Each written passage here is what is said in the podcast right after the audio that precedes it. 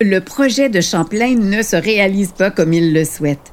La ville de Ludovica ne surgit pas sur les bords de la rivière Saint-Charles. Québec se construit d'abord sur le cap, puis dans les quartiers environnants. Longtemps, le couvent et l'église des Récollets, puis l'hôpital général, sont situés en pleine campagne. Une seule route, dessinée à l'origine par Champlain, s'y rend. Elle deviendra beaucoup plus tard le boulevard L'Angelier. Les Augustines cultivent les terres environnantes pour nourrir leurs résidents.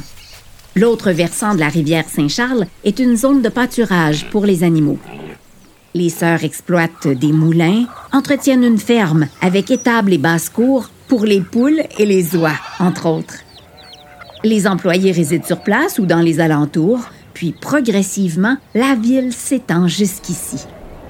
Au 19e et 20e siècle, l'arrivée de chantiers navals et de manufactures engendre le développement de quartiers ouvriers.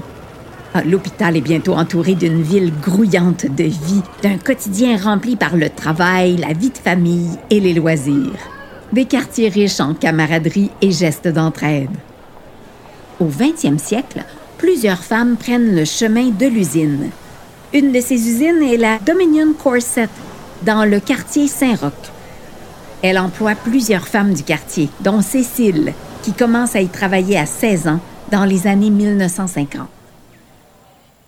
Tous les matins, en route vers l'usine, je passe devant l'hôpital général. Je longe les hauts murs. Les sœurs vivent cloîtrées avec les personnes âgées qui y résident et dont elles prennent grand soin. Elles sont là depuis toujours, les Augustines. Elles ont été d'un grand secours pour la population, non seulement pendant les épidémies, mais aussi lors des grandes catastrophes. Il y en a eu dans le quartier. La vie n'est pas facile ici. Au 19e siècle, les maisons des quartiers Saint-Roch et Saint-Sauveur sont faites de bois. Ces quartiers connaissent d'immenses incendies qui rasent toutes les habitations. Deux d'entre eux en particulier marquent les mémoires. L'un survient en 1845, l'autre en 1866. Chaque fois, le monastère-hôpital sert de refuge. Les sœurs soignent les blessés et nourrissent les réfugiés par centaines. Je n'ai pas vécu les incendies, Dieu merci. Mais on en parle encore ici. Tout le quartier ici était complètement détruit il ne restait encore debout que les cheminées des maisons. Des familles entières à la rue, sans nourriture, sans travail, parce que les usines, elles aussi, sont rasées par les flammes. Quel malheur! Déjà il y a 100 ans, on pouvait sentir que la population du quartier se tenait. Le secours est venu de partout, et bien sûr les Augustines ont été les premières à venir en aide aux pauvres gens. Quand on y pense, c'est un véritable miracle que leur hôpital soit épargné par de si monstrueux incendies. Un signe dans les années 1950, la vie n'est pas toujours facile dans le quartier. Les gens sont travaillants, mais ils ne sont pas riches. Le travail à l'usine ne rapporte pas beaucoup, surtout quand on est une femme. Les journées sont longues et fatigantes à l'usine. Ce n'est pas un travail facile, mais le milieu s'organise.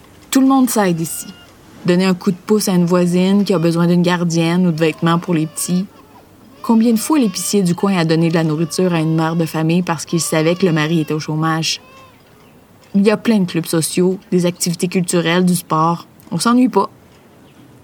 On ne compte plus les organismes des quartiers Saint-Roch et Saint-Sauveur qui reçoivent de l'aide des Augustines. Les sœurs soutiennent les gens qui veulent aider ceux dans le besoin. Elles offrent des soupes populaires. Dans le quartier Saint-Sauveur, elles fondent un hôpital pour les épileptiques, l'Hôtel Dieu du Sacré-Cœur. Elles fondent même l'hôpital de Chicoutimi. Imaginez, c'est pas à porte. Elles sont toujours là pour aider. Pour les gens du quartier, elles ont toujours existé. Faut dire que ça fait plus de 300 ans qu'elles sont installées ici. Parce qu'elles vivaient cloîtrées, on ne les voyait pas souvent, même si on savait qu'on pouvait cogner à leur porte en cas de besoin. Mais en 1965, tout ça change et les Augustines ne sont plus cloîtrées. On a la chance de les voir plus souvent. Notre communauté est aujourd'hui vieillissante. Nos sœurs ne sont plus responsables des soins aux résidents du CHSLD mais elles sont toujours aussi accueillantes. Nous sommes d'ailleurs bien heureuses de vous voir chez nous aujourd'hui. Depuis quelques années, le monastère héberge six autres congrégations de religieuses qui trouvent ici un lieu de vie et de prière adapté à leurs besoins. Vous comprenez pourquoi le monastère, de même que l'hôpital, ne peuvent être visités. J'espère que vous avez apprécié votre passage dans ce lieu chargé d'histoire. 400 ans de présence humaine dont plus de 300 ans pour les Augustines, c'est extraordinaire quand même. L'hôpital général a su s'adapter et évoluer au fil du temps.